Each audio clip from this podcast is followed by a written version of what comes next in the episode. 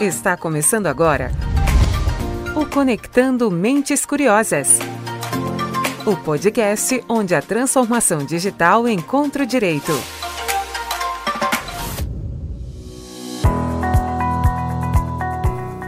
No ar, mais um Conectando Mentes Curiosas, o seu podcast sobre tecnologia, inovação e direito. Eu sou Silvia Curado, sou a host deste programa e hoje eu estou aqui para apresentar mais um episódio das lives do PG Advogados. E o nosso tema de hoje impacta todas as empresas. A Autoridade de Proteção de Dados lá da Áustria proibiu o uso do Google Analytics no país. E para quem ainda não entendeu esse precedente, o Google Analytics é a ferramenta mais usada para entender os acessos do seu site. E quantas empresas utilizam esses dados para pensar o negócio? Todas. Mas eu já dei spoiler demais por aqui.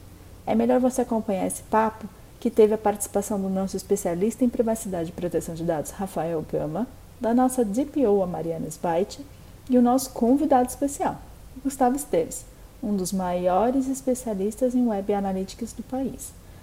Antes de te deixar com os nossos especialistas de hoje, eu só queria lembrar que agora você pode ficar sabendo em primeira mão quando a gente sobe um episódio novo. É só ir lá no Spotify e acionar o sininho, que ele te avisa sempre que tiver conteúdo novo por aqui. Agora, se você quiser saber mais sobre os nossos artigos, entrevistas, é só seguir a gente lá nas redes sociais. A gente está no LinkedIn, no Instagram e no Facebook. Bom, eu vou deixar vocês com o nosso tema de hoje, que está super rico, e te encontro no próximo episódio do Conectando Mentes Curiosas. Até lá! Primeiramente, muito bom dia, né? É muito bom ver uh, essa essa live aí cheia de pessoas, de entusiastas pelo, pelo assunto, né? E é bom para a gente conversar mais um pouquinho aí sobre uh, um tema tão relevante e que aconteceu há tão pouco tempo, né? Que envolvendo aí a questão da, da, da transferência internacional de dados, né? É, no parâmetro aí Europa e Estados Unidos. Né? Para quem não acompanha muito, então, a questão toda envolve uma decisão que teve da autoridade uh, austríaca em proteção de dados, né, envolvendo o Google Analytics, né, que é a ferramenta aí mais usada por, por todas as empresas para verificação e análise de métricas dos sites. Né?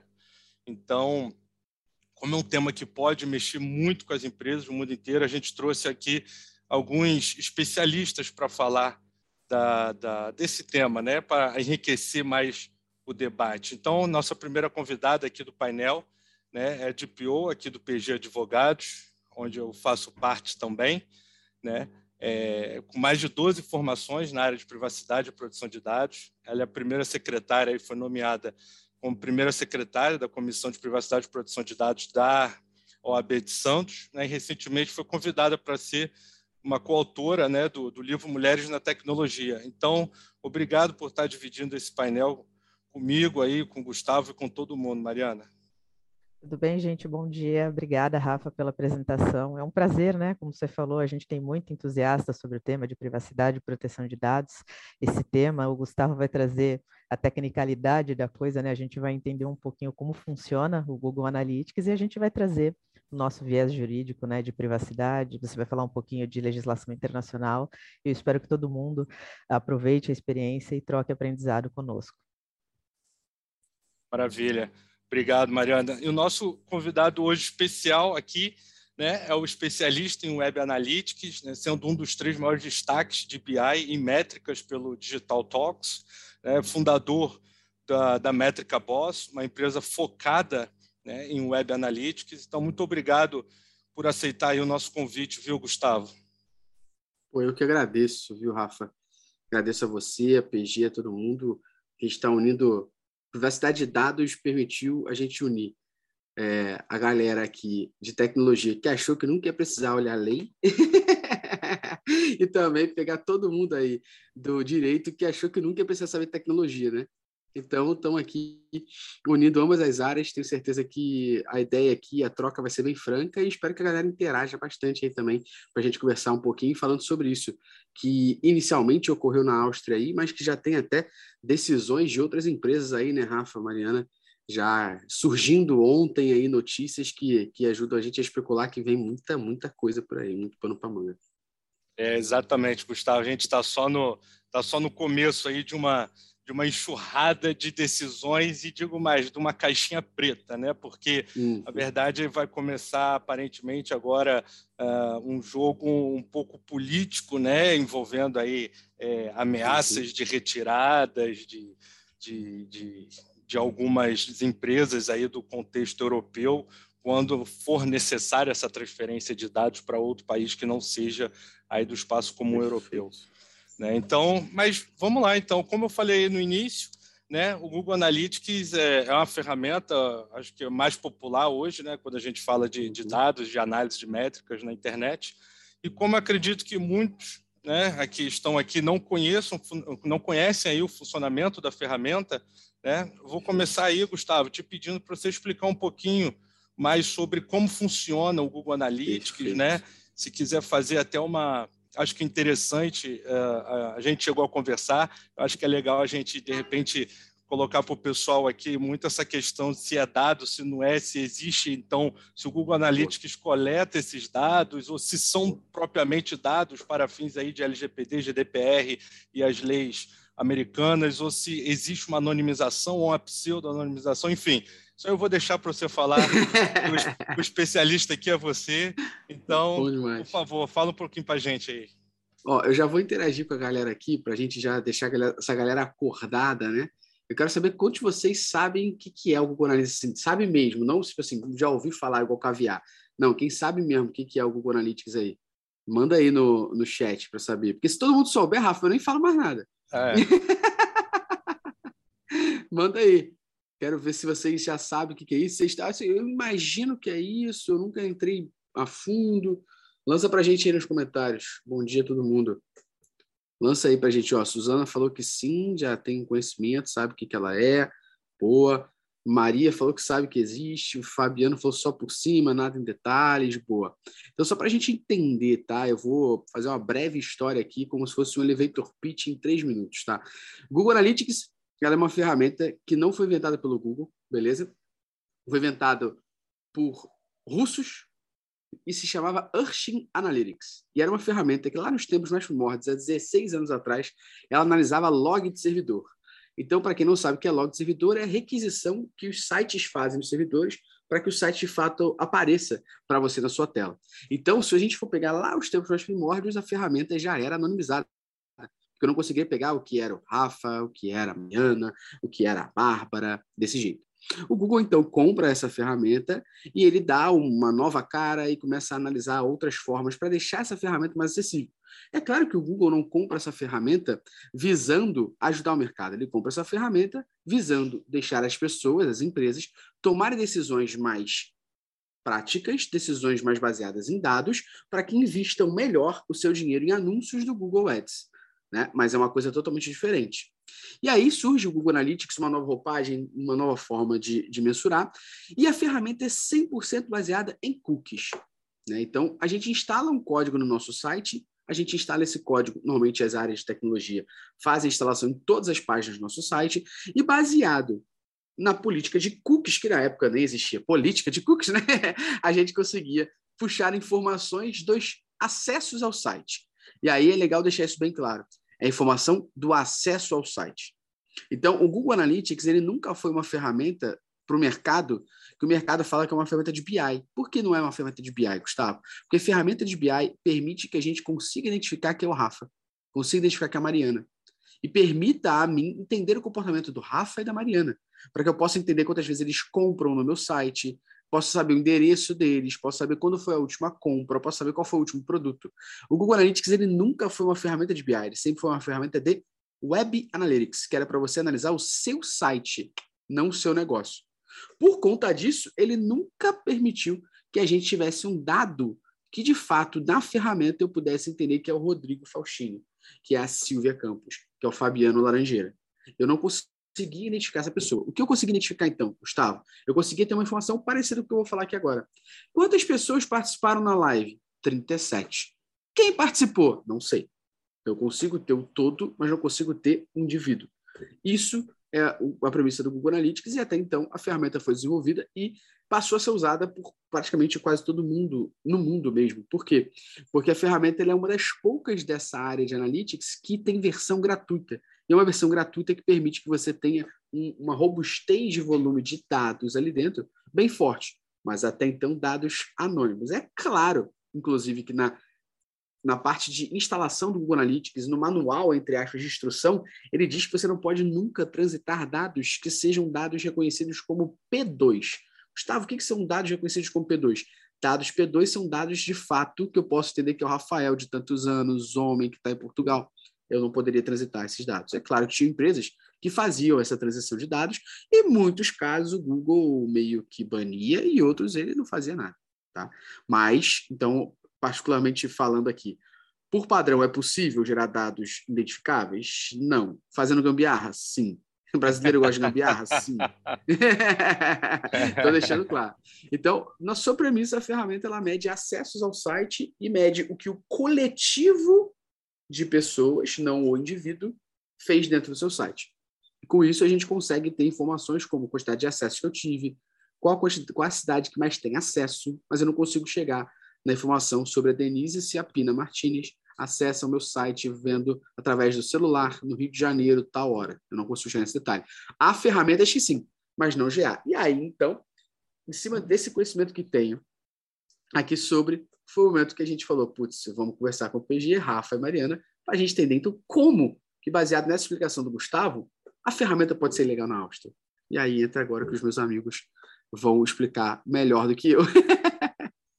Maravilha, Gustavo, excelente. Muito obrigado aí pela sua explicação, como sempre, bem verticalizada, prática, né, e ao mesmo tempo objetiva.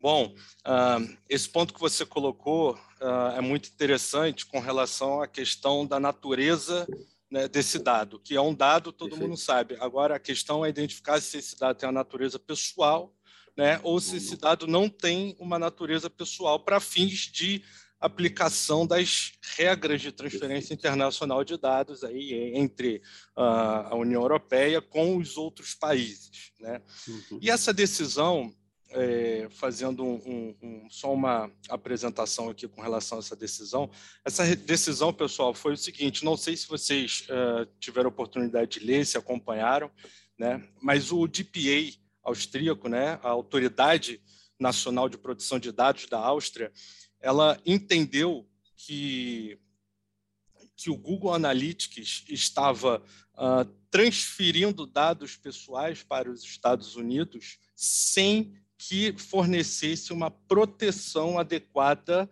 com relação à vigilância dos Estados Unidos. Né? Porque os Estados Unidos, a gente sabe que existem algumas leis de reporte necessário de determinados fluxos de dados por conta de segurança nacional, né? Patriotismo lá. Então, a gente é, tem uma decisão aqui embasada no fato de que o Google Analytics, então é importante a gente segregar essa decisão para a gente entender. Então, o Google Analytics, né, pela decisão da Áustria, o Google Analytics, ele uh, coletava dados pessoais, então ela considera os dados do Google Analytics como pessoais, né, não como anonimizados, senão eles não seriam dados pessoais né? e que o Google Analytics faz essa transferência para um país terceiro, ou seja, um país diferente daqueles abrangidos pela GDPR e que estejam na União Europeia. Né? Então, ele faz essa transferência, no caso, para os Estados Unidos, né, sem que forneça uma segurança né, no sentido de evitar que os Estados Unidos façam uma vigilância sobre esses dados. Né? Então, é, o, o, o, o, cerne da questão é esse, né? a decisão austríaca ela se embasou nessa situação. Né? Agora, o, mais interessante com relação a essa decisão é que a autoridade austríaca ela entendeu e, e, assim eu fiquei bem bem curioso com isso que nem mesmo a criptografia desses dados né ela seria suficiente para gerar uma segurança e evitar essa vigilância pelos Estados Unidos. E um parênteses aqui com relação à, à criptografia, quem acompanhou na, na, União Europeia a evolução das, das, das leis de privacidade, Né? Uh, a gente tinha lá na diretiva né, 46 de 95, que era a Lei Geral de Proteção de Dados a nível europeu, uh, uma indicação de adoção de medidas técnicas de segurança, né, mas não falava especificamente qualquer medida técnica. Com o passar do tempo, então lá década de 90, com o passar do tempo, após, uh, e aqui na Europa faz-se muito isso, né? Analisa-se demais as práticas específicas do mercado, né? Então, é, é, é, com o passar do tempo, verificou-se que a criptografia era uma medida técnica que seria suficiente para gerar essa proteção. Inclusive, foi o que foi inserido dentro do GDPR, né? Que hoje a criptografia entra como exemplo de medida técnica. E aí o a autoridade austríaca entende que a criptografia não era o suficiente para uh, evitar essa vigilância. Né? Então, uh, esse é um ponto extremamente importante. Agora, parêntese aqui também, a gente precisa entender o seguinte: a decisão é da Áustria. A Áustria ela faz parte da União Europeia, porém, essa decisão não tem efeitos extraterritoriais. Então, o Google Analytics ele continua sendo é, é, é, é, legal, né? a sua utilização, a sua exploração continua sendo legal em todos os outros países da União Europeia, porque a gente tem uma decisão local, a gente tem a decisão de um país específico. Né? Esse é o primeiro ponto. Né? Agora, mais um parênteses aqui também é o seguinte: a gente acompanhou lá os casos do advogado, né, do, do Screams 1 e 2, né, e aí, principalmente no 2, alguns anos atrás, uh, que tivemos aí uma, uma declaração pelo, pela Corte Judicial da União Europeia, a declaração da invalidade do Privacy Shield. Né? Acredito que todo mundo que esteja aqui é, conheça ou já ouviu falar no Privacy Shield. O Privacy Shield nada mais é do que um acordo feito entre Estados Unidos e União Europeia para é, é, ocorrer a transferência internacional de dados entre o bloco europeu e os Estados Unidos. E por que isso? Porque não foi possível ainda termos uma decisão de adequação dos Estados Unidos. O que, que é isso?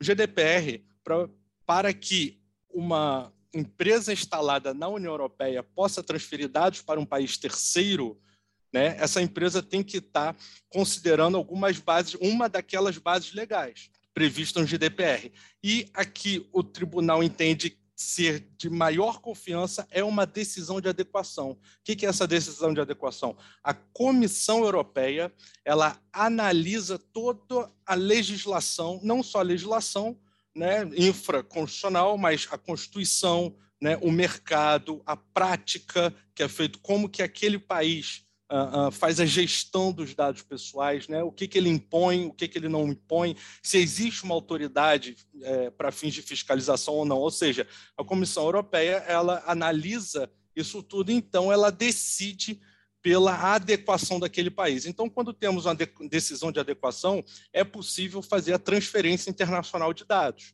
entre a União Europeia e esse país. Por que, que eu estou falando isso? Porque nessa decisão, né, e inclusive lá na decisão também que declarou nulo né, o, o Privacy Shield, a decisão ela não afasta a possibilidade da utilização de cláusulas. Uh, uh, nossa, esqueci esse nome caraca, em português é, é cláusula padrão, né? As cláusulas padrões e nem as normas corporativas, que são as Binding Corporate Rules. Né? Então, ela não afasta essa possibilidade de utilização. E todo mundo sabe também o próprio consentimento, né? Então, só que imagina como é que o Google Analytics pega o consentimento de cada de cada titular de dado. Então, esse ponto é um ponto importante. Então, só para a gente recapitular aqui, a gente teve a decisão né, da Autoridade Nacional da Áustria, né, que suspendeu as atividades do Google Analytics porque entendia que ele fazia transferência internacional de dados para os Estados Unidos sem que uh, essa chegada desses dados fosse uh, né? protegida, exatamente, protegida da vigilância dos Estados Unidos. Né, que foi é. exatamente é. o mesmo caso o do Scream 2. Por isso que isso. tem gente falando do Scream 3. Por quê? Porque ele já soltou mais de 100 reclamações, né? Inclusive, em todas as autoridades europeias existe pelo menos uma reclamação dele, inclusive a holandesa, né? Ela já tem algumas reclamações e está propensa a adotar a mesma medida da Áustria, né? Esse esse ponto é muito importante. Acho que a gente é, é, é precisava falar isso porque assim Uh, uma coisa é certa, de duas uma, ou a gente vai precisar avançar com uma nova negociação de um novo Privacy Shield, ou então a gente vai começar a verificar posturas como uh, o, o tio Mark Zuckerberg fez. Né? Eu falo assim, ou alinha a possibilidade de transferir dados, ou então eu estou indo embora com o Facebook e com o Instagram da União Europeia. E assim, a gente sabe qual é o impacto que isso tem né? não só de negócios, mas até na vida das pessoas. Na vida. Né? Então, assim, é, a gente tá, a gente vai viver de fato algum, algum momento sombrio com relação a esse futuro, né? Mas, Gustavo, você queria falar alguma coisa? Depois a, é, a Mari, acho se que quiser... eu ia só, só pontuar uma coisa que talvez dê abertura para Mari, Mari dialogar, né? Que é, a galera deve estar se perguntando, poxa, mas se o Google tem dados anônimos, por que, que mesmo com a criptografia ele teria algum problema na relação aqui, né? Porque, gente, o que, o que chegamos à conclusão, Mari, eu e Rafa, aqui foi o Google Analytics ele tem um código que é chamado de Client ID. Esse código Client ID é um código que é associado ao próprio Google. Então, o Google Analytics em si, ele não consegue puxar informações, só que ele fornece um parâmetro para o Google que o Google em si consegue dar match e fornecer dados. Então, o Google consegue pegar, por exemplo, a Maria Paula Santilli, que tem uma conta do Gmail, que acessou um site que tem Google Analytics, e ela tem um Client ID. Enquanto ela não limpar os seus cookies, ela mantém o mesmo Client ID. E aí o Google internamente consegue puxar essas informações e o Google internamente consegue dar match e consegue, né, nunca vai falar isso abertamente, mas com certeza consegue puxar informações ali internamente para descobrir quem somos e dados que podemos é, é, descobrir. Então, a, relação que a gente viu muito foi, poxa, o Google Analytics não tem dados anônimos, mas ele fornece uma maneira, e ele é o fornecedor de uma maneira, de que outra ferramenta possa dar um match por isso. Então, ele tem sim a sua parcela de culpa atrás disso ali. E mesmo que ele tivesse né, fazendo uma, uma coisa que muita gente falou, é, que era, puxa, será que o Google então pode resolver a vida abrindo servidores dentro da Europa para ele não transacionar esses dados para os Estados Unidos, ou seja, ele pegar os dados do cidadão europeu e manter dentro dos servidores da Europa, será que com isso ele resolveria o problema? Ainda assim, ele resolve só o Privacy Shield, se eu estiver errado, Mari e Rafa. Mas ele não resolve a forma anônima, porque o Google Europa consegue continuar dando match internamente, né? Exatamente, Gustavo. Exatamente, Exatamente isso. E aí, Mari, vamos. É, Gustavo já, já. Vamos falar assim, deixou uma deixa aí para a gente falar um pouquinho dessa questão da, da de repente da anonimização Sim. ou algum ponto que você queira colocar. Então, vamos te ouvir um Maravilha. pouquinho, por favor. Eu vou tropicalizar um pouquinho. O Rafa falou um pouco né, das legislações, né, enfim, estrangeiras. E assim, eu vou voltar num clichê que a gente que trabalha muito com privacidade parece estar sempre falando a mesma coisa, mas é o que a gente estava conversando pré aqui live, que é a conscientização. Tudo parte da falta de conscientização. Né? Eu estava conversando com o Gustavo, eu falei, quando eu li a decisão, eu falei, que absurdo, porque quando você pega a decisão, o que está escrito lá? Olha, foram compartilhados dados de saúde sem autorização. Isso está errado? Óbvio, para quem estuda privacidade, isso está errado. Como que isso aconteceu? Realmente eles têm razão. Eles não podem permitir que uma ferramenta compartilhe dados de saúde, a gente entra naquela parte de dados sensíveis. E aí a gente foi entender o que é o Google Analytics. E aí ele estava explicando como ele já falou, olha, mas a gente trabalha com dado anonimizado. Então a gente aqui tem um primeiro ponto. É importante que todos saibam o que é dado anonimizado para entender né, como funciona. O dado anonimizado é aquele que não vai te dar, de forma muito simplificada, a possibilidade de identificar o titular. Esse é o primeiro ponto. Dados anonimizados não estão sobre a égide da LGPD. Então, se o Google Analytics trabalha de forma anonimizada, qual, qual a justificativa dessa decisão? E aí a gente foi mergulhando nos assuntos. Né? Eu até comentei com ele, eu acho sim que a gente tem que ter advogados como esse que provocam as big techs, que notificam, porque a gente precisa entender o contexto. Não é porque você é uma big tech que você vai agir como se fosse o dono do mundo, ainda que a gente saiba que eles agem. Não só a Google, como qualquer outra big tech. Mas a gente tem que ter parâmetros, a gente tem que cumprir a lei leis estrangeiras, leis nacionais, né? E o ponto principal aqui que eu gostaria de trazer é a gente falar um pouquinho, como a gente já conversou, de enriquecimento de bases de dados. Porque se você olhar friamente o GA, o Google Analytics, trabalhando de forma anonimizada, obviamente, ele não trata de dado pessoal, não teria por que a gente ter essa preocupação. Aí a gente cai numa outra máxima de privacidade, é tudo bem, mas se eu junto de repente dois, três, quatro dados, eu consigo identificar uma pessoa. E aí a gente vai para uma página 2. Né? O enriquecimento de banco de dados ele é um tema que raramente a gente vai achar literatura. Né? Eu precisei uh, começar a entender disso porque eu tive clientes nesse sentido, escrevi inclusive um artigo sobre isso. E quando eu fiz a minha pesquisa, uma das ilustrações interessantes que eu encontrei foi o Código de Práticas Leais de 1973. Era um código de práticas leais para informação e lá eles tinham como princípio o seguinte: não devem existir bancos de dados pessoais que sejam secretos. Ou seja, se você está tratando dados pessoais, do, os donos dos dados, os titulares, eles têm que entender aquilo. E o nosso ponto aqui, quando a gente passa para a página 2, é, o Gustavo muito bem explicou, olha, Google Analytics trata dado anonimizado, eu não vou conseguir identificar a Mariana. Eu tenho lá um client ID, eu vou saber quantas vezes ela visitou, quantos cliques ela deu. No entanto, essas informações vão ser passadas ou para o Google ou para qualquer outra empresa. Essa empresa tem bancos essa empresa enriquece os bancos, que é o pequeno problema que a gente tem com o marketing que a gente estava conversando. Não é que as atividades de marketing serão penalizadas ou serão proibidas, elas precisam se encaixar com a lei que está em vigor.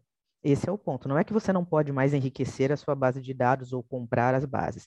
O ponto para enriquecimento é, primeiro, tem que ser de fonte confiável. Segundo, você tem que ter rastreabilidade, e esse é o mais difícil, porque eu quero aqui enriquecer, enriquecer minha base e aumentar meu negócio. Gustavo, você tem uma base? Tenho. Tá, mas de onde veio? Ninguém se dá o trabalho de per perguntar da onde, quando e por que não. Eu quero uma base de dados, eu estou enriquecendo minha base e vida que segue. E é aqui que a gente vai pular para a página 2 com relação a essa, essa, essa decisão da Áustria, né? Olha, o que está sendo avaliado aqui? Porque se eles tratam somente dados anonimizados, me parece que é muito mais a, a, forma como os dados vão trafegar, e a gente vai cair num terceiro assunto que o Rafa já começou a falar, eu acredito que ele vai falar mais, que é a transferência internacional, e a base legal para isso.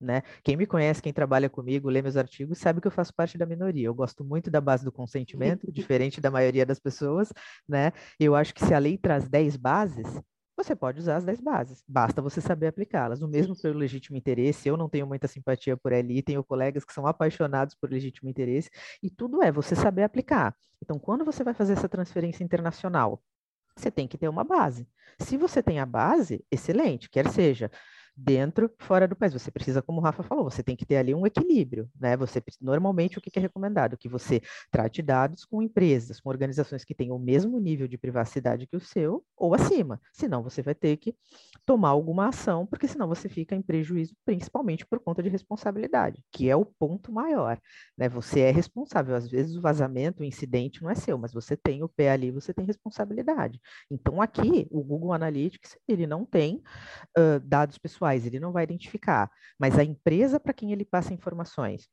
faz enriquecimento de dados da base, troca dados, você junta os dados e você chega numa identificação, tá aí o seu problema. Porque quando você pega a decisão, na hora que eu li, eu falei, ah, é agora. Né? Vamos escrever um artigo sobre isso para entender como que uma empresa desse tamanho faz esse tipo de coisa. E aí você para para ler, e é por isso que eu falo da conscientização. Estudo e conhecimento nunca é demais, não, mas espera. Chegou o Gustavo aqui e falou, não, mas o GA trata dado anonimizado. Aí você pensa, não faz o menor sentido essa decisão. Se você lê de forma fria. E aí você vai juntando as condições para poder justificar. Não é proibida a transferência internacional de dados, eh, não é proibido que o marketing faça suas campanhas, desde que você tenha uma base legal e que não haja desvio de finalidade. A gente fala muito, e eu falo muito do marketing porque a gente volta muito nesse assunto quando a gente fala em enriquecimento né, de base de dados. Provavelmente a gente deve ter muita gente do marketing aqui com a preocupação com a ferramenta, né? porque a gente tem sempre aquele problema, ah, mas é o consentimento, mas é o legítimo interesse, o mesmo serve para cookies, né? Você nunca sabe quando sobe aquele pop-up. Se é consentimento, dá um puta de um trabalho você fazer a gestão do consentimento. Se é legítimo interesse, você tem que fazer LIA. Tudo vai te onerar, mas ao mesmo tempo vai te proteger. O ponto é, você sempre vai precisar ter uma base para transferir. Se você está tratando com o exterior, você tem que conhecer as leis, né, a forma de vigência, os prazos, né? Pode enriquecer banco? Pode, só que você tem que ter uma base, você tem que ter uma segurança, você tem que ter medidas de segurança, né? Você higieniza banco, você utiliza o princípio da minimização, que é usar só o que precisa, que é onde a maioria das empresas pecam, né? Elas usam o legítimo interesse como bandeira. Ah, mas é meu legítimo interesse. Sim, mas você tem que seguir determinados pontos, né? Que é você minimizar, que é você proteger meu ponto de vista pessoal, tá? E provavelmente a sua minoria, a LGPD é uma lei de direitos humanos. Ela trata de privacidade, o foco é o titular, não são as organizações. Porém, a gente vive num mundo capitalista onde a lei não veio para impedir os seus negócios. Pelo contrário, a LGPD é um diferencial para a continuidade dos negócios.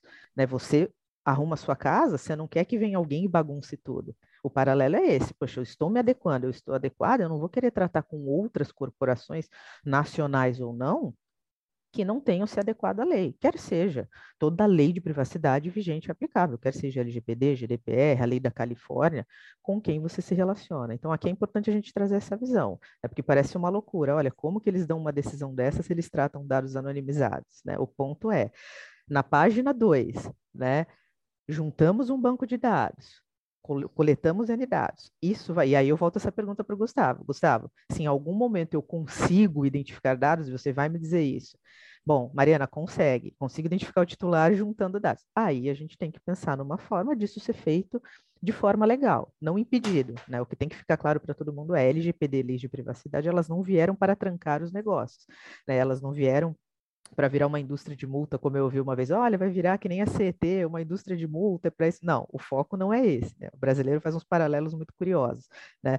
Não, a ideia é melhorar os negócios, proteger a privacidade do titular, né? E a gente evoluir. Então eu volto na minha primeira frase. Tudo vai depender da conscientização, né? E o Gustavo agora explica para a gente ah. se, olha, em dado momento eu consigo identificar alguém, porque se a gente conseguir identificar, a gente tem um segundo problema, né? Perfeito. né?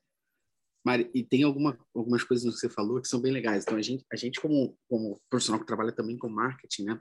É, quando você fala do Google Analytics, você fala, meu Deus, mas o Google Analytics tem tanta ferramenta que faz bagaceira que não está acontecendo, porque o Google Analytics é também uma forma de chocar, né? Chamar a atenção, uma ferramenta como essa que analisa dados e está sendo bloqueada, meu Deus, porque eu, eu sempre falei isso. Bate né, no mais que... forte, né? Que nem Exato, quando você vê aquela briga de isso. rua, você vai bater no, no maior para assustar o restante, né? É, e eu sempre falei isso, o marketing ele era feito de uma forma muito sem lei, sabe? Pelo menos aqui no Rio a gente fala que era terra de Malboro, sabe? Você falou da questão de, de base, né? O que, que é essa questão de base? Cara, não sei se a galera aqui está ciente disso, tá? Mas vou dar um exemplo. Eu tenho uma parte de ensino né, na minha empresa. E vamos supor que eu chegue e entre em contato com a faculdade Estácio de Sá. E aí a Estácio de Sá, ela fala assim, Gustavo, eu tenho um milhão de alunos. E eu te vendo essa base de um milhão de alunos que possuem e-mail pessoal por um real cada e-mail. Aí eu falo, toma um milhão de reais, tá? Seu status me dá um milhão de e-mails na base. Eu pego essa informação e eu subo no Facebook com um negócio chamado Custom Audience, que é audiência customizada. E o Facebook, o único disclaimer que ele pede para mim é você se conscientiza que você tem acesso a essa base? Eu tenho acesso a essa base, ela é minha, mas não foi gerada por mim. Eu comprei de outros, né? Se Estácio lá tiver uma relação com o seu parceiro de que ela pode fornecer, e a pessoa, na hora que conscientizou do cadastro, dizendo que a Estácio poderia vender isso, são outros 500, mas não sei se fica claro para as pessoas como é que é tão simples eu pegar um e-mail de um milhão de pessoas, subir na ferramenta e o Facebook começar a dar match para encontrar as pessoas no Instagram e dentro do próprio Facebook e mostrar anúncio, e mostrar anúncio da minha empresa. Então, realmente é algo muito surreal, tá? E, e essa questão de venda de base, eu não estou mentindo, acontecia, tá? Usei Estácio de Sá só de exemplo, mas isso acontecia. Acontecia entre agências de turismo vendendo para hotel, hotel vendendo para agência de turismo, ou troca entre bases. E isso tudo acontecia. Então, é claro que eu concordo muito com a Mário da LGPD ser uma, uma lei de direitos humanos. E, assim, o problema é a conscientização que a gente tem que fazer nós humanos, né? Porque, ao que tudo indica, assim, a, a, a lei veio para ajudar nós aqui, usuários, a não sermos prejudicados com isso. Só que, no cerne da questão, pelo menos no GDPR e também aqui no LGPD, a gente vê que é muito mais uma guerra entre as big techs, big companies e como é que eu vou multá-las e ganhar dinheiro Com em cima certeza. disso, para mostrar que, que elas não são semideusas, né? Parece Porque, que o foco realidade, virou ele- dinheiro, né? O foco Parece que virou dinheiro. Exatamente, não mais o, o privacidade do usuário. Então, esse é um ponto. Exato. E sim, respondendo agora no que a Mari falou, eu consigo. Existe, eu falei do Client ID, mas existe uma outra função chamada User ID, que é uma aplicação que eu consigo fazer dentro da ferramenta do Google Analytics, que essa sim é um código exclusivo. Então, mesmo que a Mari e o Rafa eles limpem os cookies, quando eles se logarem no site, eu mantenho o código exclusivo deles. Só que dentro da ferramenta do Google Analytics, eu ainda continuo sem saber que é a Mari e o Rafa.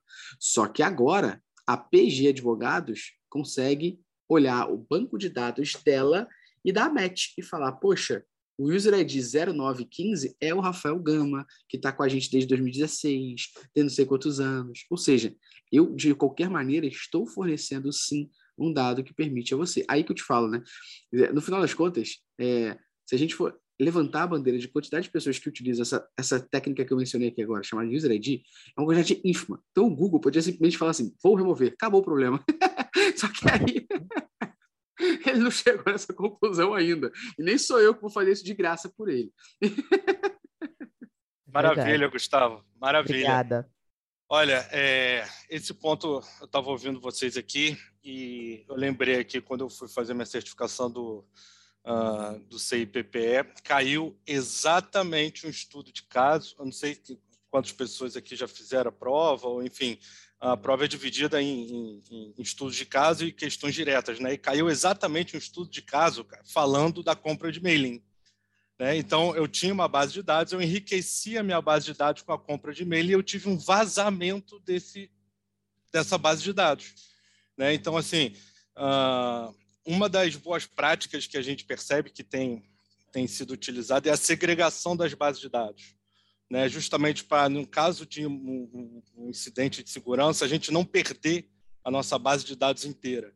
Né? Porque se eu tenho uma base de dados enriquecida, desculpa, com, com é, enriquecida com dados de uma fonte que não seja tão fidedigna, é aquela história do, da laranja podre dentro da caixa com 10 laranjas, ela vai apodrecer todo mundo. Né? Então, ah, esse é um ponto é, extremamente importante, né? porque é, muitas vezes a gente acredita, e aí, Gustavo, como você colocou, a gente chegou até a discutir isso também, essa que também, essa questão do, dos dados anonimizados, ou, ou será que seriam ah, pseudo-anonimizados, né? Porque assim, eu, eu costumo fazer uma, eu costumo fazer um parâmetro muito, ah, uma comparação que eu acho que a gente consegue entender bem isso. Por exemplo, se eu te mandar um, um exame, né? Se eu te mandar um exame de imagem, fiz lá, fui lá na, na, na, na clínica e fiz um, um exame por imagem, fiz um raio-x. Se eu te mandar só esse exame, né? Só a imagem, você nunca vai saber que aquilo é meu. É impossível você saber que aquilo ali é meu. Impossível, né? Então, assim, eu geralmente eu uso esse exemplo quando eu me deparo com no meu dia a dia de trabalho, né? Eu coloco isso para mim, caramba, será que isso aqui é um exame de imagem? Ou será que no exame de imagem está escrito assim, ó, código do paciente, 1, 2, 3, 4.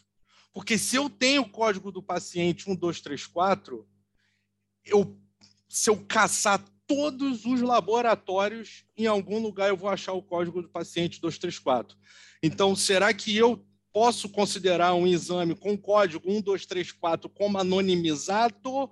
Ou será que eu posso considerar isso como um dado que individualmente ele não é pessoal, junto com outro dado que individualmente também não é pessoal, e aí a união desses dois dentro de um contexto eu chego a identificar uma pessoa. Aí eu entro na natureza de dado pessoal, sim, por questão daquele dado ser tornar a pessoa identificável e não identificá-la diretamente, né?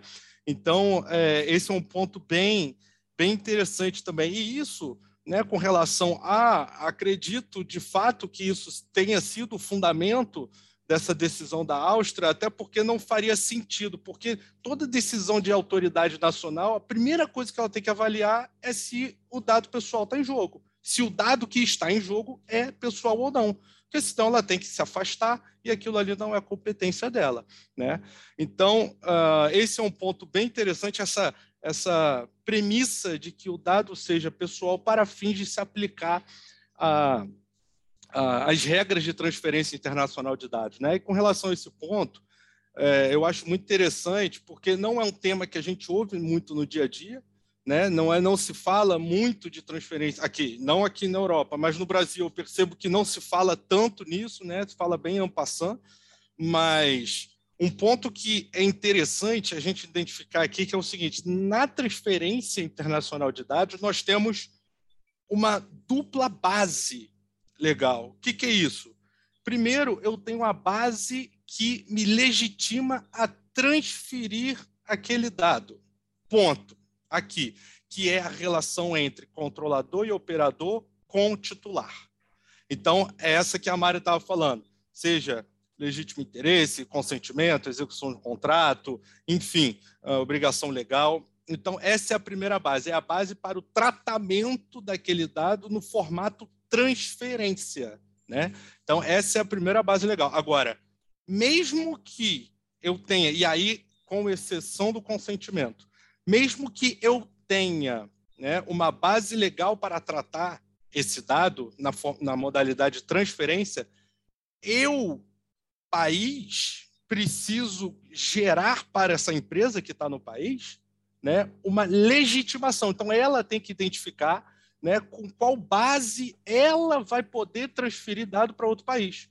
Vai ser pela decisão de adequação, vai ser pelas cláusulas é, é, contratuais padrões, né? vai ser pelas BCRs, enfim, vai ser uh, pelo ou pelo próprio consentimento, e aí nesse caso já teria uma, já conseguiria pular né, essa etapa. Então, quando a gente fala de transferência internacional, a gente tem que tomar uh, muito cuidado com isso, porque existe a base legal para o tratamento junto uh, controlador e titular de dado, e a base legal controlador país, porque aquela vedação vai vir pelo país e não pelo, e não pelo titular. Porque eu vou dar um exemplo, e aí para a gente conseguir é, verificar melhor aqui. Imagina o seguinte: existe o Privacy Shield, ok? Maravilha. Legitima que o Google Analytics, ou então tem a decisão de adequação, melhor, melhor dos mundos. Né? A Comissão Europeia deu uma decisão de adequação para os Estados Unidos, falando: ó, os Estados Unidos é seguro para transferir dados, pode descer, o, descer a lenha. Maravilha. Aí vem Google Analytics e todo mundo e toma, toma, toma, toma, e transfere, transfere dado. Aí chega um titular e fala o seguinte: epa, peraí, vou lá no canal titular e vou apresentar uma requisição de oposição ao tratamento dos meus dados. E aí o que, que acontece? O controlador, mesmo com base numa decisão de adequação, ele não vai poder transferir aqueles dados porque eu tenho aqui, então, um direito fundamental que na Europa também é não só fundamental como direito humano, lá no artigo 7 e 8 da Carta de Direitos Humanos. Né? Então, eu tenho um direito fundamental em jogo, que é justamente a, a, a execução, eles vão dizer assim, é a materialização do princípio da autodeterminação informativa, né? que nada mais é do que o princípio que confere ao titular do dado a maior capacidade de gestão sobre esses dados. Então, ele vai decidir o que a empresa vai fazer com ele, né? então, com, o dado dele. Então, não adianta, tem decisão de adequação, tem screams 1, 2, 20, tem o que for. Se eu chegar e falar, eu não quero que você transfira o meu dado, ponto e acabou ela não vai transferir. É minha é oposição. Agora, óbvio que, ah, ah, não, Rafael, mas espera aí, eu preciso manter um backup de segurança, porque eu tenho meu. É, é, eu tenho que praticar, que exercer o meu direito, às vezes dentro de um processo, enfim, tudo mais. Maravilha. Exercício regular de direito, só que aí você mantém seu backup de segurança. Mas aqui, você não transfere. Então, assim, a gente entra aqui nesse ponto, e por isso que eu estou falando um pouco com relação a essa dupla legitimação, né, quando a gente fala de, de transferência internacional de dados. Ah, isso aí a gente não consegue ainda verificar muito claramente no Brasil. Né? Por quê? Porque a LGPD é uma lei nova, a NPD é uma autoridade que, que é recém né, formalizada, vamos dizer assim, Né? Então, uh, o que, que acontece? Nós temos aqui um, um cronograma da NPD para 2022, que um, um, uma né, das atividades da NPD é justamente uh, alinhar essa transferência internacional de dados. Por quê? Já existe uma conversa da Comissão Europeia com o governo federal do Brasil né, para fins de decisão de adequação. Inclusive, eu acredito ainda que a PEC, que aprovou direito à privacidade e proteção de dados né, como direito fundamental, foi acelerada por conta de ser uma exigência da Comissão Europeia que aquele direito tenha uma garantia fundamental, né? que, é, é, é, que, que, que, o, que o país em que, tá, em que os dados vão ser transferidos considere esse direito com a mais alta garantia do ordenamento jurídico. Né? Então, uh, tem, a gente tem esse ponto aí da, da, da LGPD né, com relação ao Google Analytics. Por quê? Aí eu pergunto, como que fica o Google Analytics no Brasil em relação ao LGPD? Como que a gente faz? A gente vai poder transferir dado? O Google, a gente não, né? O GA. O Google uhum. Analytics vai poder continuar transferindo esses dados? Não vai? Como que funciona, uh, como que vai funcionar esse ponto? E aí, já me adiantando, Gustavo, uh, só um parênteses aqui, eu acho que tem até uma perguntinha para. Não sei se você quer falar sobre ela. É, da Mariana. Depois, se você quiser falar sobre ela. Mas tem um parênteses aqui: a NPD ainda não tem decisão de adequação em relação a nenhum país e ainda não avaliou nenhuma cláusula padrão contratual. Né? Então, o que tem, o que tem acontecido é países diferentes do Brasil têm sido as empresas que prestam serviço ou ofereçam bens aqui, ah, aqui não aí, né, no Brasil, uh, considere o Brasil dentro das suas BCRs e aí elas fazem uma análise, né, de verificação se o, se o Brasil é um país seguro ou não, né? Porque, novamente, esse ponto não foi abordado pela decisão. O que foi abordado foi basicamente né, a proibição em relação ao GA pela, pela falta de segurança que ele gerava. Né? Então, uh, esse, esse é um ponto importante. Eu queria uh, ouvir aí de, de, de, você, de repente, Mari, ou Gustavo também. Mas antes disso, Gustavo, você consegue. Vamos falar aqui com a. Vamos falar aqui com, Mariana. A, com a Mariana. É, Boa. Mari, é, a Mari fez a seguinte pergunta, tá, galera? É possível dar o match de dados anônimos com base em dados não estruturados? E aí, para quem não conhece né, o que são dados não estruturados, basicamente são dados que não têm uma organização pré-definida, né? Então, eles não estão seguindo um, uma organização 100%. Então, o nome Gustavo Esteves não está seguindo uma organização de uma idade de 33 anos do Rio de Janeiro.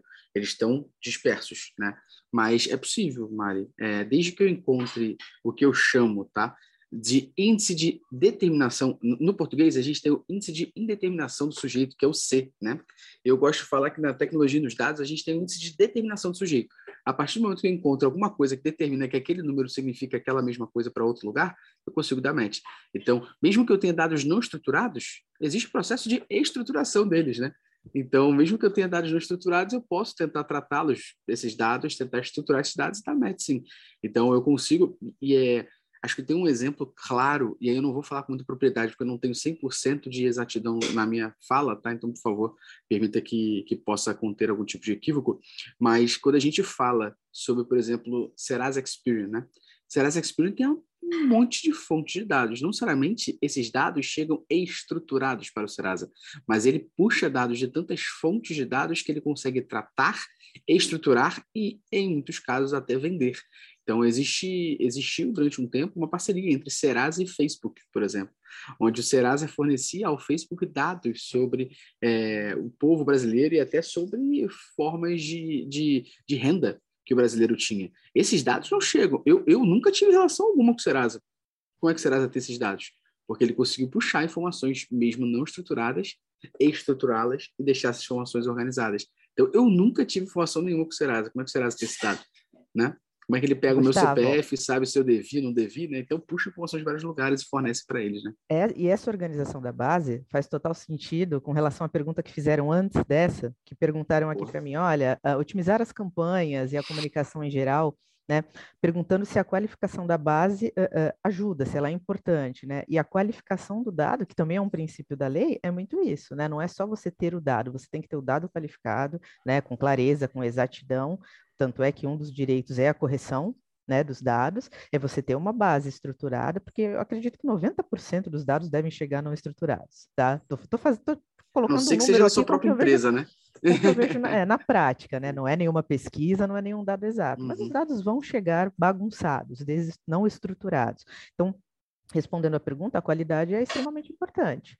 Porque não só a qualidade de saber que ele é exato, que ele é claro, para se porventura você tiver uma demanda de titular, e aqui eu puxo a sardinha para o meu lado, porque eu sou DPO, a gente trabalha com isso todo dia, é muito mais fácil de você conseguir responder, né? Quando ele me pede para corrigir, você faz essa correção, você fica com sua base atualizada, né? Mas também para o negócio. O que as pessoas precisam entender é essa estruturação, né?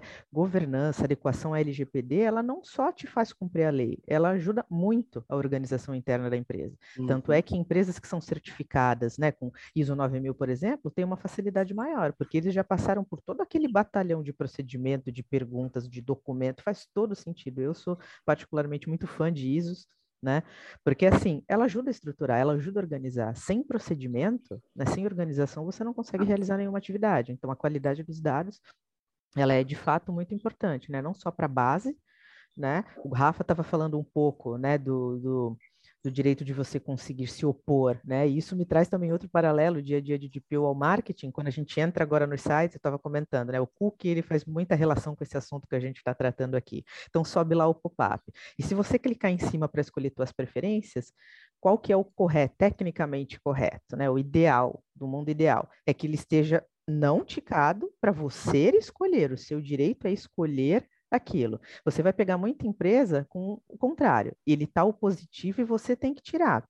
Isso aí, não aí, é Mari, ó, até te é interrompendo, é isso é interessante. Outra coisa, ah. não só não ticado, como o cara faz o seguinte, ele coloca o vermelho no allow all. Sim. E aí ele coloca no confirm my choices. Então, assim, Exato. assim... Você vai no vermelho, exatamente. Tem duas tá coisas legais aí para complementar o que o Mari e Rafa estão falando. Coisa número um, existe uma ferramenta, existe uma empresa, né, que regulamenta as, as empresas de provedores de e-mail, tá? E é uma empresa chamada Return Path. E aí, várias empresas, não necessariamente provedoras de e-mail, podem se associar a Return Path. Para isso, você tem 32 pontos que você tem que cumprir para poder se associar a Return Path. Mas quando você se associa a Return Path, isso antes de LGPD e GDPR existirem, tá? É antigo, quando né? você se associa a Return Path, você tem uma garantia de que suas ações de e-mail vão chegar na caixa de entrada das pessoas.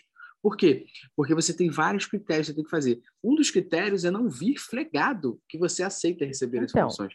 É permitir que as pessoas façam opt-in. Exato. Quando a gente fala de conscientização e de, e de estudo, né? Porque eu brinco com o pessoal, você entra no LinkedIn, LGPD virou padaria. Você tem um é. especialista é. em cada esquina, esse é o ponto. E assim, a gente precisa estudar todo dia. A gente estuda, estuda, estuda, e tem dia que você tem crise de identidade. Você falou, não é possível, nunca vi me perguntar uma coisa aqui que eu nunca ouvi falar. Privacidade é isso. Né? E esse ponto do opt-in, eu sou uma defensora do consentimento para diversos tratamentos, né? Mas assim, uhum. você tem uhum. que fazer direito, né? Claro que Perfeito. tem tratamentos que você não vai conseguir fazer a gestão. Perfeito. E aí a gente tem que ter bom senso. Então você entra lá, tá tudo ticado. Gente, mudou o direito. Uma coisa é você ter o direito de escolher, é o opt-in. Se tá ticado, você é obrigado a se opor. Você está exercendo outro direito. Ah, mas é a mesma coisa. Não, não é. É, e é isso que as pessoas precisam entender, são esses detalhes. A LGPD não é né, o último dos monstros, não vai criar, como a gente disse, né? Olha, a indústria da multa, mas você precisa conhecer do que você está falando. Uma coisa é você ter o opt-in, eu, Mariana, vou escolher, eu quero que você me mande e-mail marketing. Não, não quero. Porque, veja, se é uma pessoa que não tem acesso ou que não conhece, como a gente estava falando antes, né, Gustavo? Olha, eu não sei como usar isso aqui, ferramenta, me sobe um pop-up aqui, eu não sei onde eu clico. Uhum. Você está concordando sem saber, porque você não sabe se opor. É, na, no meu modo de ver, é um absurdo, porque não é disso que a lei Perfeito. trata. O meu direito é de escolher, não de ter que. Vamos inventar um verbo aqui, desticar, né? Desticar para eu poder me opor, porque Boa. se eu não sei mexer naquilo, eu estou concordando. E você não pode dizer que isso é um tratamento regular, não é o que a lei coloca. Então, Perfeito. Então, privacidade tem esses detalhes voltado específico para o marketing, claro. Perfeito. Você pode optar Perfeito. por consentimento, por legítimo interesse, isso fica a critério do controlador, é uma opção. Meu papel como DPO sempre vai ser orientativo. Né? Claro, cada um, eu tenho clientes que preferem, olha, eu prefiro consentimento. São poucos, mas tenho. Tem, a maioria prefere o legítimo interesse, mas você tem que saber como embasar. Não adianta você defender privacidade. Olha, Perfeito. eu tenho uma estrutura maravilhosa, gigantesca, eu abro lá a minha preferência de cookie para escolher e está tudo ticado. Né? E eu lembrei disso porque o Rafa estava comentando com relação a, ao direito de oposição. Então, façam o teste, entrem aí nas maiores empresas que vocês conhecem, vocês verão que muitas delas já estão ticadas. Então, veja, isso não é o seu direito de escolha. Estão te obrigando a se opor, né? Eu queria. Desculpa, Mário, você... deixa eu só fazer um parênteses não, terminei. aqui com você. Por favor. Só porque assim, a gente falou de dado estruturado e dado não estruturado, mas eu acho que pode é, ainda permanecer uma dúvida do pessoal com relação a isso. Eu vou eu vou falar uma coisa aqui, se eu tiver errado, você me corrige. A gente pode considerar o dado estruturado como uma planilha de Excel e a gente pode considerar um dado não estruturado como um documento qualquer, um exemplo que venha o nome do cara, ainda que esteja na planilha de Excel, né? Mas é um documento Perfeito. qualquer. Ou seja, no momento de um data discovery, né? Os dados, tudo que está é, organizado vamos dizer assim, que está linkado, aí é o, seria o dado estruturado. Então, tenho lá planilha de Excel, nome, idade, endereço. Né? Seria isso, mais ou menos? Seria, seria. E aí, justamente, é, eu ia fazer duas adições à fala da Mari, justamente nesse sentido. Porque existe hoje o que a gente tecnicamente chama de data lake, realmente o lago de dados, que é onde a gente deixa todos os dados brutos, para que após isso ele seja minerado, para que a gente possa deixar ele um dado, sim, que demete. Então, existem várias formas da gente pegar um dado não estruturado e dar um match, vamos dizer assim, nele, para que ele fique organizado. Como o Rafa falou, trazendo bem para o basicão ali, Rafa, acho que o exemplo que você deu, para deixar um pouquinho, fazer uma, uma adição aqui que deixe talvez um pouquinho mais claro, é: eu posso ter 27 planilhas de Excel que separadas não tem dado nenhum. Mas que quando eu copio cada uma das colunas e jogo numa outra planilha de Excel, elas juntas me dão toda a informação. Ou seja, essa única planilha se tornou um dado estruturado, as 27 são não estruturados. Então, isso é exatamente no, no exemplo mais básico ali, e sobre o exemplo, exemplo mais, mais complexo, que, é, que é até a Mari participando ali, né? Exatamente, o data lake é isso, é exatamente isso. Então, eu, eu, deixo os dados brutos num lago de dados, que após esses dados brutos estarem ali, eu começo a minerar, vamos dizer assim, né? Esses dados para descobrir como é que eu faço eles darem match, eles chegarem com uma informação que permita dizer para mim que o Rafael Gama é advogado da OAB, número tal, que passou na primeira prova, que tá, dê a moral para você, passou na primeira prova, está em Portugal. Eu consigo puxar essas informações ali para poder entender que são informações que eu consegui, não estruturadas, reunir e estruturar. Você e trazendo contexto, um último. Né? Exatamente. E aí, contexto, e aí, né? E aí, e aí se torna um dado, vamos dizer assim, né? Porque eles, fora de contexto, não vão me dar informações, né? E aí, trazendo só uma segunda edição, a, a Mari, eu não vou recordar agora exatamente o, o, dado, o estudo, de fato, que a gente falou, mas uma agência chamada Dentsu, que é uma agência bem conhecida na Europa e também no Brasil, ela tinha rodado em 2020 uma informação na Europa para saber a quantidade de pessoas que davam aceito ou não aceito em cima da política de cookies dos sites europeus. E aí, acho que é um paralelo, olhando isso que eu vou falar agora do dado com nós aqui, tropicalizando, lá 20% das pessoas não aceitavam. Ou seja, é lá onde a gente tem uma maturidade muito maior no que tange a, GDPR, onde a gente tem já empresas, big techs, big companies sendo ilegais em alguns países, 20% das pessoas davam não. E, e, eu costumo brincar que esses 20% de pessoas devem ser advogados ou marqueteiros. Os 80% não são advogados ou marqueteiros, não aceitam. E eu fiz um teste na minha casa no Natal, que passou recentemente aqui, e aqui no Brasil cheguei para os meus pais, meus tios, meus primos, pessoas aqui, tirando advogados que eu tenho na família, e perguntei para todas as pessoas assim, abrindo um site falando: quando aparece essa informação aqui, de aceito os cookies ou não aceito, o que, que você faz? E é aquilo que a gente está falando lá no início da discussão, né, Mari e Rafa?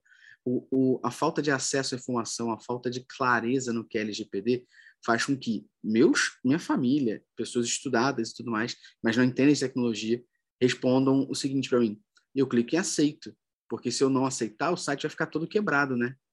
Ou seja, acreditam que aceitar ou não a política de cookies daquele site tem a ver com o site ficar quebrado ou não, e não com a segurança do seu dado. O e com a segurança que vai né? acontecer. Da informação. Você, então, é, é, é, você troca, né? Você é o almoço grátis, né? Exato. né? Você troca Exatamente. o seu dado. Ah, mas eu quero informação, eu quero Exato. comprar ali no site. Leva não, meu dado. E tem, né? E tem empresas fazendo ações maravilhosas. Aí acho que o marketing tem que estudar mais disso para poder também sobreviver disso. Existe uma empresa é, chamada Finclass, que é do Thiago Nigro, um dos grandes influenciadores aí de, de investimentos aqui no Brasil. E a Finclass, eles fizeram uma ação recentemente falando assim, nada é de graça, me dê seu e-mail que eu te dou uma planilha financeira. Seja, já deixou super explícito e está falando com pessoas que têm um nível de conhecimento sobre que a pessoa ri, se interessa e fala, pô, vou deixar o e-mail para ter planilha financeira. Tá? Então, você também pode brincar com isso, né, com o marketing. É, você tem que seguir as regras, né? É o que a gente fala, a gente não está aqui para atrapalhar a vida do marketing, ainda que eles xinguem horrores, porque eles criam um produto, eles falam, vem o jurídico, né? Mas assim, é porque a gente precisa deixar a coisa na linha, né? Porque é o desvio de finalidade, né? Que é um ponto. No... Ah, não, mas Exato. eu vou colocar uma caixinha, embaixo você tem 483 finalidades, então não pode. Pô, eu tenho que pôr uma por uma. Se você escolheu o consentimento, você não pode desviar, você tem. É por isso que o todo market... mundo foge, né? Então... O marqueteiro tem que ter, marqueteiro tem que ter, Silvia, se for marketing software, marqueteiro tem que ter do seu lado, como seu melhor amigo, um advogado, uma advogada. Por quê? Porque o marqueteiro não quer ser preso. Então, siga a linha, converse com o seu advogado, ande na linha, que você vai viver super bem, viu? É, não é que não pode, né? Basta a gente ajeitar é, de uma exato. forma que ande junto com a lei, junto com a lei, não tem problema. Dificulta, a gente brinca, a gente sabe que assim, tem segmentos que vivem de dados, que é o marketing, a gente sabe disso, que bagunça mesmo a vida no começo. Mas é tudo uma questão de estruturação, de organização, Sim. por isso que, né, que se adequar à lei é importante, você implementar efetivamente é importante, para conseguir uh, seguir os negócios sem ter uma interferência na continuidade, né? Perfeito. Perfeito. E a lei, cara, a lei tá, é feita para ser seguida. Além disso, né? é, é lei. Maravilha. Show de bola. Obrigado, Gustavo, Mari. Ah, é um, um ponto importante esse que a gente colocou, apesar de, de fugir um pouquinho do, do tema, mas é, é, importante a gente, mas faz parte, né? Como é que é que a gente fala? É, a gente foge do contexto sem mudar o texto, como é que é? Esqueci tem, tem, um, tem um negócio desse, assim. Mas um eu acho que é o último ponto aqui para a gente já caminhar para o final, porque são meio-dia no Brasil, então acho que o pessoal está começando a ficar com fome e senão a gente prende demais o pessoal. Ah, com aquele, aquele ponto que eu coloquei da, da LG, da, do uso do, do Google Analytics no Brasil. Né? É, é, você, Gustavo, eu acho que você deve estar olhando isso, porque isso é do seu interesse também, né? Total, Acompanhando total. esse ponto e tudo mais.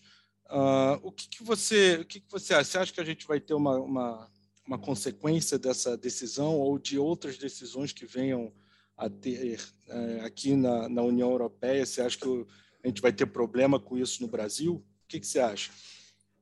É, 90% da LGPD é baseada na GDPR, né? Então a gente já tem uma noção que tem 90% de decisões europeias que podem dar certo aqui, né? É, me corrija se eu estiver errado, que eu não sou advogado, mas eu, se eu não estou enganado é mais ou menos isso, né? Então tudo que reverbera em certo momento no que tange a privacidade de dados, política de dados na Europa, a gente tem que começar a olhar aqui, porque em algum momento vai acontecer.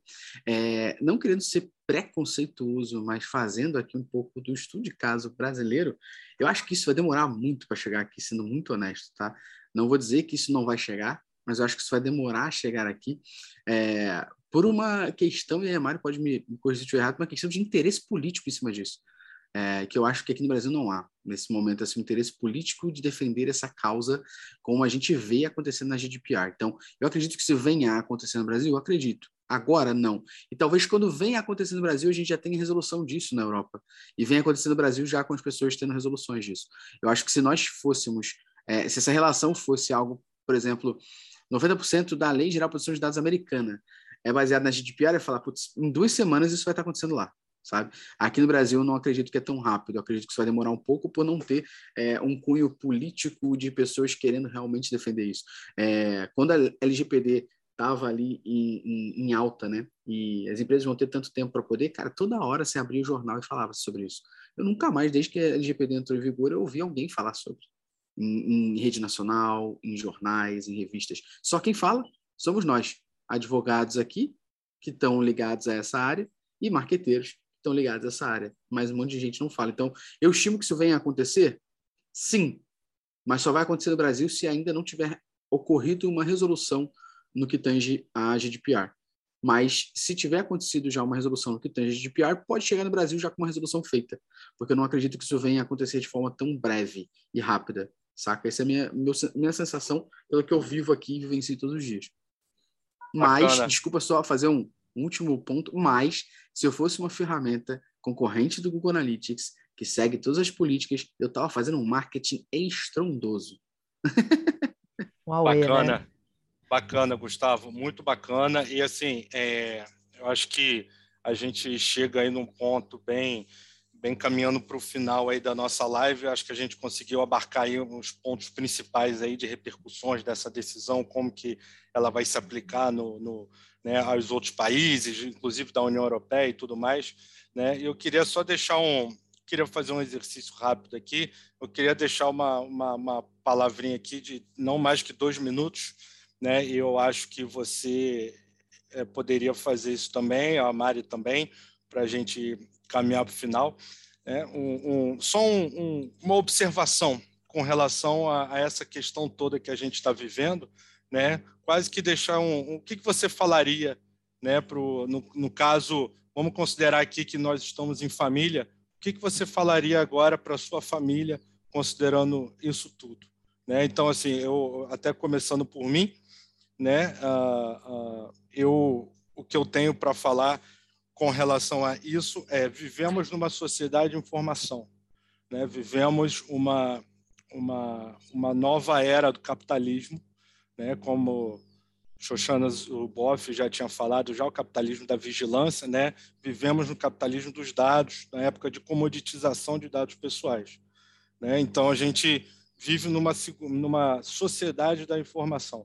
Eu acho que, como qualquer sociedade, a forma de você, é, principalmente, mitigar falhas é tendo conhecimento. Né? Então, a gente precisa, sim, investir, e aí nós, como profissionais ah, da área de privacidade produção de dados, precisamos investir na disseminação do conhecimento.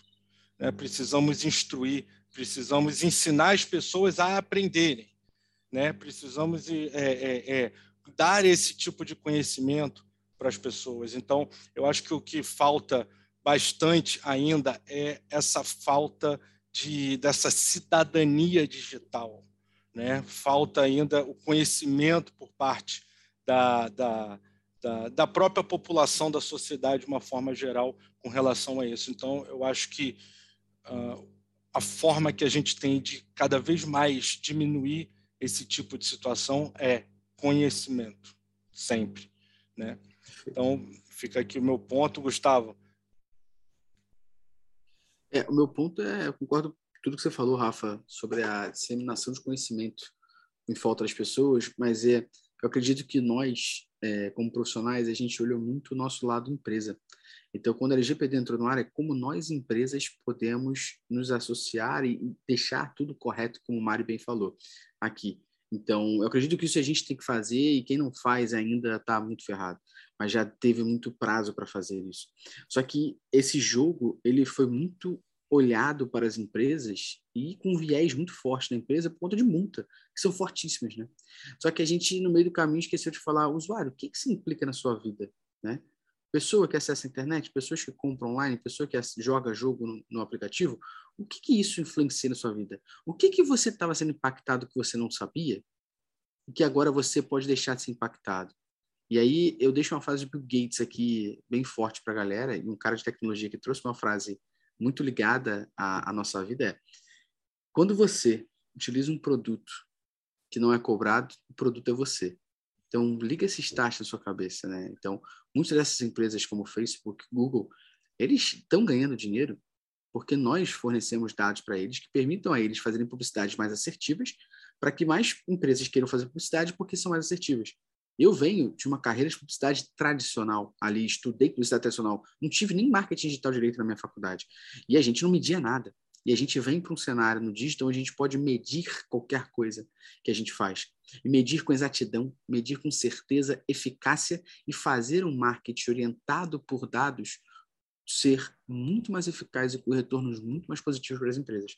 E aí, até brinco aqui, deixo um pontinho de ferida para quem é publicitário, para quem é marqueteiro está aqui, é a frase que o Washington Oliveto, há um mês, trouxe a Atena, que ele falou o seguinte, a Tona, né, que ele falou o seguinte, o marketing hoje é muito viciado em métricas. E isso é claro que é, porque na época dele ninguém media nada, né? Então era muito fácil a gente fazer anúncio para ganhar canes, não necessariamente se fazer anúncio para medir retorno.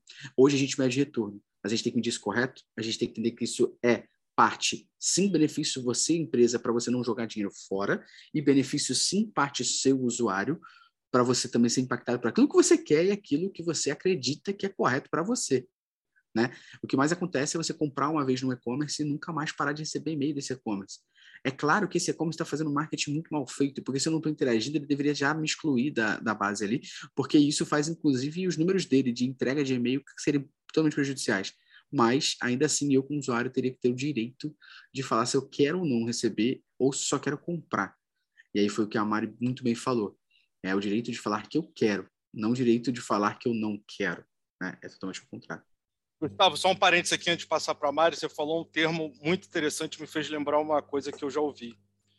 É, você falou que nós somos usuários. Só existem dois mercados no mundo que é, trata exatamente. a pessoa como usuário.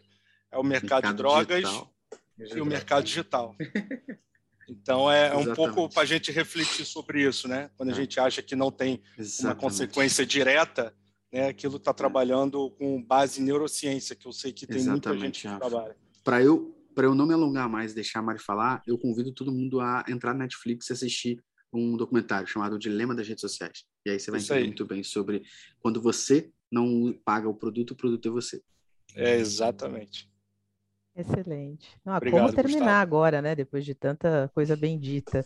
Mas eu acho que o maior exercício para a gente, é um exercício que eu sempre faço, ainda que alguns colegas, né? Ah, mas você fala isso, mas você, quando eu, eu fui advogada trabalhista, gostava de defender reclamante, estou sempre ao lado do consumidor. Eu falei para vocês, eu sou parte das minorias, né? Então a gente advoga num escritório grande para clientes grandes, mas eu acho que a gente não pode perder algo chamado humanidade, tampouco bom senso. Né?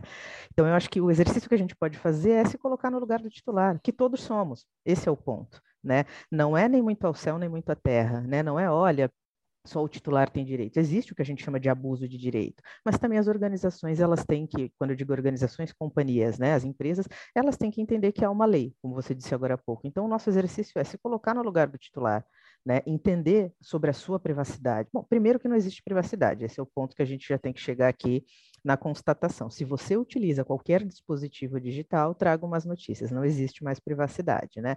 Ah, mas vazou meu nude, vazou meu currículo. Pois é, né? Os hackers hoje eles invadem toda e qualquer coisa. Né? Os caras invadem os bancos do FBI. Que dizer do meu celular, do celular do Gustavo, do celular do Rafa. Então, assim, a gente tem que trabalhar com segurança. O nosso exercício é se colocar no lugar do titular, é entender que nós temos direitos e o outro lado tem que permitir esse exercício. Né? E mais do que isso, né, é o que da humanidade, é o que da dignidade, é o que da privacidade. Né? As empresas têm todo o direito, claro, capitalismo, dinheiro, são pessoas que construíram negócios, que têm as suas histórias e têm todo o direito de ter o retorno por isso. Porém, existe uma coisa chamada ética. Eu acho que é uma linha que a gente não deve ultrapassar. Né? Você pode ficar milionário, ter os seus negócios, realizar suas atividades, mas de forma honesta, de forma ética, de forma justa. Né, e o, o, preservar da privacidade é muito isso. Eu, como titular, não quero, como acontecia na época da faculdade. Você entrou na faculdade, tem um banco te ligando. Por quê? Porque tinha um stand lá, você fez uma pesquisa não sei do que, né? Então você entrou ali na de Cico, por exemplo, para comprar um aparelho X, daqui a pouco está te ligando o pedreiro, o pintor, ou não sei. Entende? Isso hoje é regulado, então a gente tem que ter esse bom senso de assim, é coisa que mãe ensina pra gente, mas que a gente nunca dá ouvidos. O que eu não quero para mim, eu não faço para os outros. E eu acho que a privacidade, a dignidade do ser humano tem muito isso. Vamos nos comportar como titulares de forma correta, o que também tem muito erro. Eu, como DPO, recebo um milhão de, de, né, de demandas que não fazem o menor sentido onde o titular está testando a empresa, onde ele foi demitido ele está com raiva ele quer tumultuar, as duas coisas estão erradas. A gente, como no teste de LIA, a gente precisa encontrar um equilíbrio, que é permitir que os titulares exerçam os direitos, as empresas realizarem esses tratamentos de forma honesta, de forma correta, de forma humana. A privacidade é isso. Né? O Rafa mencionou a Declaração dos Direitos Humanos, quem nunca leu, leia. É dali começou ali. Privacidade não começou agora com a gente aqui, né? Em 2018 que você começou a falar, a lei entrou em vigor em 2020. Isso é muito antigo. Né? E isso é muito mais de com relação a caráter, com relação a comportamento, do que com relação a dinheiro, né? Do que com relação ao que, que uma lei me permite fazer. Então a gente tem que fazer esse exercício. Olha, eu como titular, eu sempre que eu vou responder qualquer consulta dos meus clientes, eu começo pensando como titular e chego neles. A gente olhar os dois lados é muito importante. A gente conversava aqui, Gustavo e eu, quando a gente leu a notícia, né? Falei para ele: toda história tem três lados: o meu, o seu e o verdadeiro. Né? A gente sempre puxa a sardinha para o nosso lado. Então, façam esse exercício, né? atuem com responsabilidade com relação à privacidade, o Rafa falou do, do conhecimento, eu tinha falado no início, conscientização é essencial e é importante que nós, como portadores desse tipo de assunto, a gente faça campanhas, a gente compartilhe assuntos gratuitos, né? Informação precisa ser compartilhada, precisa ser dada. Não tenha medo de concorrência, não tenha medo de nada disso. A gente tem que passar conhecimento. Inclusive, eu vou deixar aqui, a gente tem um podcast incrível chamado Mentes Curiosas, a gente fala muito sobre isso, eu já coloquei o link aí, porque é isso, é partilhar conhecimento, né? É difundir né, conscientizar que com certeza a nossa maturidade de privacidade vai evoluir bastante. E obrigada pela atenção de todos vocês, foi um prazer poder trocar um pouquinho de ideia com todo mundo. Maravilha, obrigado Mari, obrigado Gustavo também. E para terminar aí, pessoal, um agradecimento a todo mundo que ficou com a gente até agora, né? E como a Mari lembrou aí, esse nosso encontro aqui ele vai virar um podcast, tá? Conectando Mentes Curiosas. Então, se vocês quiserem ouvir, novamente aí a nossa conversa, é só acessar aí o nosso canal né, no Spotify. Então, gente, muito obrigado, Gustavo. Obrigado mais uma vez pelo seu tempo. Mário também, e a todo mundo. E uma excelente terça para vocês, pessoal. Tudo de bom, bom trabalho para todo mundo. Obrigada, gente. Um tchau, abraço. Tchau.